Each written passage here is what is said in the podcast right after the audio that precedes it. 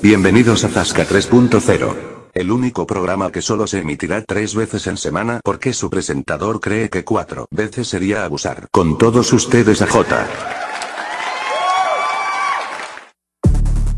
Hola, ¿qué tal? Mi nombre es AJ y aquí comienza un nuevo programa de Zasca 3.0. Aquí tenemos a mi compañero MJ. Hola, ¿qué tal MJ? Hola J y encantado de volver a este programa. Hoy traemos un programa bastante cargadito, pero también cargadito de polémicas, porque por ejemplo eh, algunas noticias van a ser bastante interesantes por las cosas que han sucedido, ¿vale? Pero comenzamos con la parte de tecnología. Niantic, la compañía más conocida por el famoso juego Pokémon Go de realidad aumentada, ha decidido hacer unas gafas de realidad aumentada. La compañía en los últimos días ha publicado un boceto de lo que pueden ser unas gafas de realidad aumentada, el cual lleva serigrafiado el logo de Niantic. Pero las gafas no serán solamente creadas por Niantic, sino con la colaboración de Walcom. Pues la verdad se ve un proyecto bastante interesante, ya que la unión de estas dos compañías, una por el hardware de realidad aumentada y la otra por los Hermas Dragon, hará que sea un pedazo de gadget para poder jugar a cualquier juego en realidad aumentada. Y supongo que si se lleva a cabo por Niantic acabará siendo también para Pokémon Go. Vamos, que todos aquellos entrenadores que puedan jugar a la realidad aumentada eh, en Pokémon Go, pudiendo ver por las calles con las gafas de realidad aumentada el Pokémon que va a atrapar, eso puede ser alucinante. Pero claro, esto es mi opinión, ¿vale? Tracción masiva de datos de Facebook. Se publica número de teléfono y datos personales de 533 millones de personas los nombres completos, ubicaciones, correo electrónico y datos como el empleo ha sido publicado en un conocido foro de hacker en España. Hay 11 millones de cuentas afectadas. Por el momento Facebook no se ha pronunciado acerca de estas filtraciones masivas. No es la primera vez que la compañía le ocurre lo mismo. En 2019 la aplicación permitió que los números de millones de personas fuesen extraídos de sus servidores en una violación de sus términos de servicio. Vamos a ver, esto ni una primera vez ni una segunda vez, porque todos los datos personales que tiene cada uno es privado, no es público. Pues la verdad que sí y menos mal que los usuarios de Facebook son tranquilos y no son eh, como el 60% de los norteamericanos que con la mínima ponen una demanda porque si no el Max Zuckerberg no tendría dinero suficiente para pagar a tantísimos millones de personas sobre todo porque no le pasa por primera vez porque como tú bien has dicho en 2019 fue la primera vez que fue hackeado de la misma manera o por lo menos de forma similar. Así que, eh, por lo tanto, Facebook, o mejor dicho, Mark Zuckerberg, ya tenía que estar previsto sobre estas cosas. LG se retira y cierra la parte tecnológica en la cual creaba sus teléfonos móviles, debido a los millones de pérdidas acumuladas durante estos años atrás. La verdad que es triste porque es que LG es uno de los pioneros en tecnología. Uno de los que no solamente trajo la primera cámara agujereada en su pantalla, sino la pantalla también eh, retráctil, incluso uno de los primeros proyectos de móviles plegables, adelantándose a su tiempo. Culpan a Apple con el timo del Bitcoin en iPhone, aunque Apple aplica un férreo disciplina en su Apple Store de seguridad, ¿vale? Por lo visto se le ha colado a alguien y ha creado un timo sobre los Bitcoin. De ahí que culpen a Apple como responsable. Mientras empresas como Endgame eh, con su juego Fortnite tienen que, que aguantar un férreo control de seguridad, cambio al supuesto timador de Bitcoin, al parecer los ha superado sin problema. La verdad que como siempre, Apple, para unas cosas demasiado riguroso, para otras lazo y confiado. Y pasamos a la actualidad. Hoy se celebra el Día Mundial de la Conciencia. El 5 de abril se celebra el Día Mundial de la Conciencia, una efeméride promulgada por la ONU en 2019, que consiste en promover una conciencia global en el mundo, más allá de acuerdos políticos o económicos. Conciencia que le faltan a todos aquellos que en esta pandemia deciden irse de fiesta y no pensar en los demás. Estas son las ideas ganadoras para tu viaje en avión, sea más cómodo o innovador. Recientemente se dieron a conocer los ganadores de los premios Cabina 2020, que premia a las ideas más innovadoras para hacer más placenteros los viajes en avión. Y algunas propuestas ganadoras buscan una mayor comodidad, interacción e incluso para los pasajeros. En las innovaciones entra como las literas dentro de los aviones de pasajeros como asientos que se puede transformar en silla de ruedas para quien lo necesite o asientos giratorios para poder disfrutar de las conversaciones con, con nuestros compañeros que están sentados que están sentados detrás nuestra. La verdad que a mí me parece estupendo, porque una silla eh, que se transforme en silla de ruedas o cabinas a donde puedas echarte a, dormir, debe de tener las piernas embutidas entre dos asientos, eso la verdad que es un, avance estupendo para un avión. Y ya no digamos la silla giratoria, en la cual podrás hablar con tus amigos o simplemente tener una reunión con tus jefes que probablemente los lleves detrás. CIS ha dado hoy su opinión sobre cómo van a quedar las elecciones de Madrid.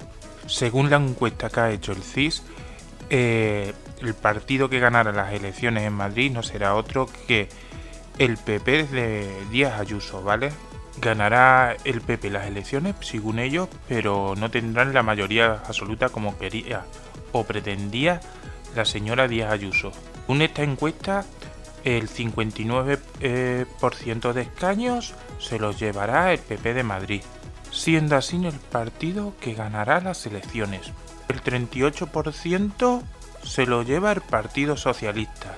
Un 20% de los escaños se los llevará Más Madrid, adelantando así a Unidas Podemos y a Vox. Unidas Podemos sacaría 10 escaños, con uno menos, pues, o sea, 9, serían los que sacaría Vox dejando fuera a Ciudadanos, ya que no llega al 5%, quedándose en un 4,4% de votantes. Se juntaran el PP y Vox solamente llegarían a 68% de escaño, como los que conseguiría la izquierda, o sea, haciendo casi un, un empate técnico hipotético. Por lo tanto, nadie podría gobernar. Ahora bien, esto simplemente es una encuesta. Y todavía no se sabe en realidad lo que va a pasar. No se sabe si se va a movilizar toda la izquierda. No, sabe, no se sabe si parte de la derecha se irá a vos o se, se quedará en Ciudadano o se repartirán entre los tres. Por lo tanto, simplemente es una mera hipótesis. Que como las hipótesis que dan el CIS yo juraría que no va a pasar nada como ellos lo dicen. El primer helicóptero llegado a Marte, el Ingenuity, eh, tomará vuelo el día 11 de abril. Dicho helicóptero que iba en las entrañas del Perseverance y que será alimentado como el mismo rover por energía solar. Levantará el vuelo el día 11 de abril y mandará los datos que recopile en dicho vuelo el día 12 a la Tierra según ha especificado la NASA. El Ingenuity se levantará alrededor de unos 9-10 metros del nivel del suelo de Marte para comprobar la capacidad que tiene de vuelo y las facultades en, en esa gravedad. Pero vamos, que al paso que lleva esto, eh, me parece a mí que el vuelo lo levantará dentro de 7-8 meses. Porque llegó el rover. Tres días para soltar un dron para vigilar rover. Otro tres días más para soltar la tapa a donde iba a soltar el helicóptero. Otros tres días más para soltar el helicóptero. Tres días más o cuatro para que se cargue las baterías del helicóptero. Y ahora, hasta el día 11 no levantar vuelo. Pues imaginarse vosotros si esto hasta dentro de un año, un año y medio no tendremos nosotros resultados. ¿Y todo para qué? Para ver cuatro rocas y media. La Policía Nacional nos avisa de que tengamos cuidado si recibimos un mensaje de Seúl en nuestros teléfonos móviles, el cual diga no entregado por ausencia de domicilio. Y por debajo seguramente te aparecerá un enlace que no debes de abrir, porque lo hacen con un solo motivo, robarte tus datos personales, tanto tu número de teléfono como tu cuenta de Gmail, como entrar en, la aplicación de tu banco o caja o incluso hacerse con los códigos de las tiendas online donde tú compras. Por eso hay que tener mucho cuidado con mensajes como este. Y no abrirlos, sino todo lo contrario. Hacerle un pantallazo y, en el momento que la hagas, eliminarlo. Acto seguido, mándaselo a la policía local o al cuartel de la Guardia Civil que tengas más cercano. Para que ellos tengan constancia, constancia, perdón por la palabra que he dicho, constancia de estos fraudes. Boticaria García explica mediante preguntas en sus redes sociales sobre la temporada y alergias este año 2021. En este vídeo vamos a ver cuáles son las preguntas más frecuentes en la temporada alta de alergia 2021. Estamos en ella. Y sus respuestas según la Sociedad Española de Alergología e Inmunología Clínica. Primera pregunta. ¿Los pacientes con alergia al polen son más propensos a infectarse con coronavirus? Y la respuesta es no. En los estudios que se han realizado durante este año de pandemia no se ha visto que las personas alérgicas tengan mayor susceptibilidad ni para infectarse por coronavirus ni tampoco para padecer una infección más grave en el caso de que se contagien. Y esto, buenas noticias, ocurre igual para las personas que padecen asma. Segunda pregunta. ¿Es posible que los pólenes puedan favorecer el contagio por coronavirus? Pues de momento no tenemos evidencia. Es verdad que se ha hecho mucho ruido con un estudio alemán que lo que ha hecho ha sido revisar los recuentos de pólenes en 34 países, los ha comparado con los datos de tasa de personas infectadas y se ha visto que por lo general cuando los recuentos de pólenes aumentaban, los conteos de contagios por coronavirus también aumentaban con una demora de cuatro días. Pero parece ser que este efecto se notaba más en poblaciones con mayor densidad de población. Así, por lo que podría ser que haya otros factores de confusión y que esto sea una cuestión de casualidad y no de causalidad, así que hay que seguir investigando. Tercera pregunta, ¿nos podemos vacunar frente al coronavirus si tenemos alergia? Bueno, pues tener alergia respiratoria, rinitis, asma, no entraña mayor riesgo de reacciones frente a las vacunas que tenemos ahora mismo para combatir la infección por coronavirus. Eso sí, Sentido común también. Los pacientes que estén atravesando una crisis de alergia por los pólenes, tanto si se van a poner la vacuna del coronavirus como otras vacunas, tienen indicación de posponer la administración hasta que los síntomas sean leves o desaparezcan. En resumen, si una persona a la que citan para vacunarse el COVID tiene síntomas de alergia de bastante intensidad, bueno, pues que posponga la cita, posponga la cita y se vacuna Cuarta pregunta. ¿Nos podemos vacunar contra la alergia si nos vamos a vacunar frente al coronavirus? Pues sí, la vacunación con vacunas para la alergia no es incompatible con las vacunas frente al coronavirus. Igual que ocurre cuando coincide la vacuna de la alergia con otras vacunas, se recomienda, eso sí, dejar pasar unos días, espaciarlo entre la dosis de ambas vacunas. En el caso de que el paciente esté recibiendo una vacuna inyectada para las alergias, pues hay que dejar pasar de 7 a 10 días entre la vacuna de la alergia y la del coronavirus. Por otro lado, como truquito, procuraremos que la vacuna del coronavirus se administre en el lado contrario al que se haya administrado la última dosis de la vacuna de la alergia. 5. Se habla mucho de los trombos, pero ¿la vacuna frente al coronavirus puede provocar alergias? Bien, pues en la actualidad se han descrito reacciones alérgicas generalizadas, lo que se conoce como anafilaxias, en número muy bajo de personas en comparación con el gran número de dosis administradas. Hablamos de una tasa estimada de 2-3 reacciones anafilácticas por cada 100.000 dosis administradas, ¿vale? Y esto se puede intervenir. Y por último, la pregunta del millón. ¿Cómo podemos diferenciar alergia del coronavirus?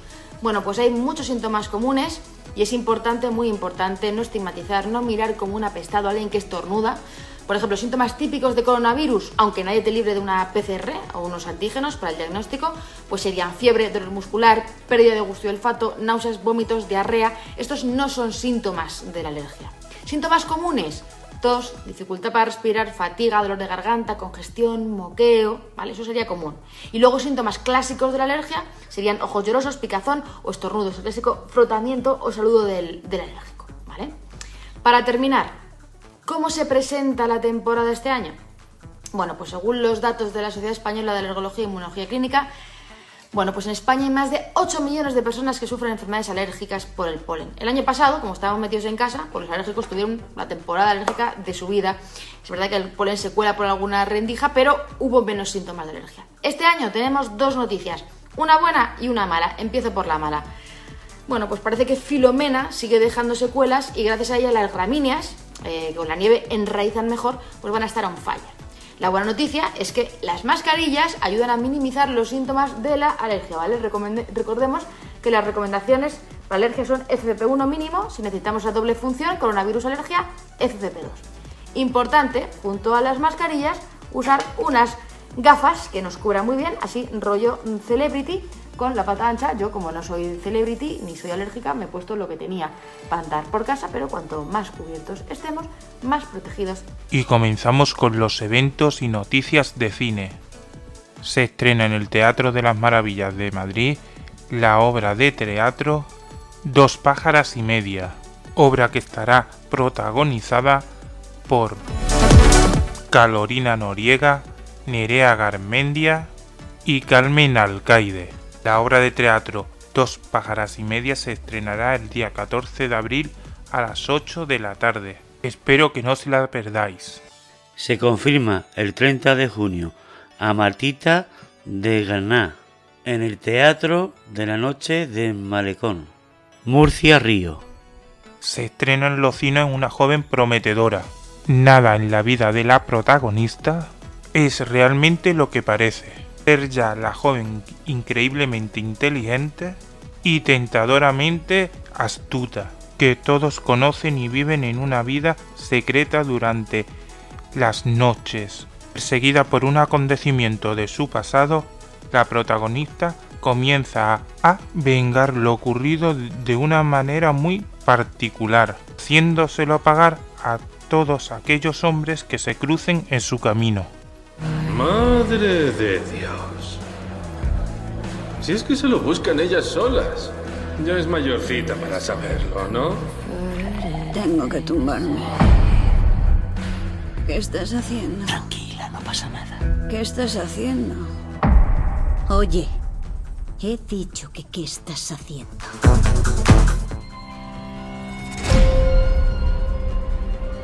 Cada semana voy a un club Hago como que estoy tan pedo que me caigo. Y cada semana se acerca un buen chico y me pregunta si estoy bien. ¿Estás bien? Qué guapa eres. Soy un buen tío. ¿De verdad? Pero si hemos conectado. Vale, ¿cuántos años tengo? ¿Cómo me llamo? Bueno, esa igual era difícil. ¿Cassandra? Iba contigo a la universidad. Habría sido una gran doctora. ¿Qué te pasó? Lo dejé por circunstancias extraordinarias. Siento mucho haberla dejado sola. Tienes que superarlo. ¿Qué vas a hacer? No lo sé. Ser acusado de algo así es la peor pesadilla para un tío. ¿Adivinas cuál es la peor pesadilla de una mujer? Toda la vida quise ser médica. Últimamente siento como que me apetece Dicha tragicomedia, con una pizca de suspense, se estrenará el día 16 de abril de este año. Se estrena en los cines 101. Se estrena en todos los cines la película 101 El límite de lo imposible. Una película basada en la biografía de Natalia Molchanova. Y perdón por mi pronunciación. Campeona mundial de buceo libre, apnea y la primera mujer que, contra todo pronóstico, trató de superar los límites de lo imposible, alcanzar por primera vez los 101 metros de profundidad en descenso libre o apnea. Una historia de desafío y superación personal cargada de emoción y adrenalina que narra la extraordinaria historia de esta deportista de élite, fundadora de, de Febiri Federation, la primera federación de buceo libre internacional. Había un barco hundido en lo más profundo del mar. Competí en natación. Puedo aguantar la respiración cuatro minutos. Cronométrame. La cabezota de siempre. Jessica Wright, la campeona. Récord del mundo en peso constante en 80 metros. Solo una ganará la final. Jessica descenderá hasta los 95 metros. ¿Y tú? Haré 101. No puedo escapar del miedo.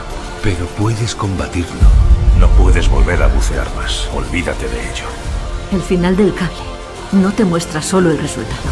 Te muestra lo que has pasado, tus miedos y tu dolor. Hasta ahora ninguna mujer lo ha conseguido nunca. 101. El límite de lo imposible.